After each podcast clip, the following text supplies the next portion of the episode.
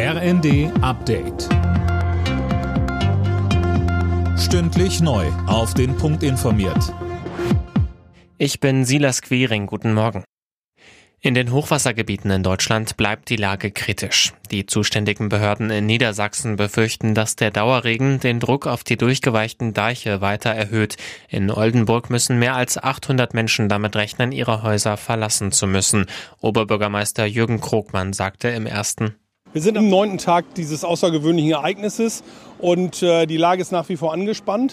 Äh, wir hatten natürlich jetzt gehofft, dass die Pegelstände sinken, aber durch die Regenfälle, die jetzt über Nacht gekommen sind und jetzt auch bis morgen noch zu erwarten sind, äh, müssen wir noch ein bisschen länger zittern und arbeiten.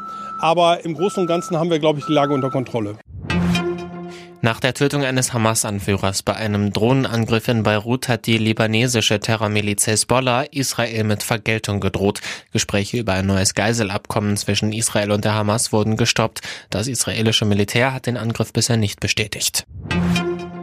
Zum dramatischen Unfall auf dem Flughafen von Tokio laufen die Ermittlungen. Es ist weiter unklar, wie eine Linienmaschine beim Landen mit einem Kleinflugzeug der Küstenwache zusammenstoßen konnte. Während in dem kleinen Flieger fünf Menschen starben, konnten alle 380 Leute an Bord des Airbus über Notrutschen den Flammen entkommen.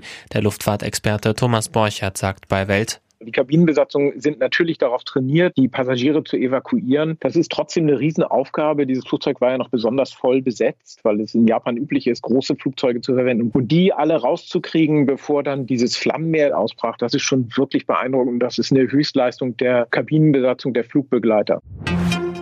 Donald Trump hat gegen seinen Ausschluss von den Vorwahlen im Bundesstaat Maine Einspruch eingelegt. Ihm wird ja vorgeworfen, beim Sturm auf das Kapitol eine entscheidende Rolle gespielt zu haben. Seine Anwälte bestreiten dagegen, dass er an einem Aufstand beteiligt war. Alle Nachrichten auf rnd.de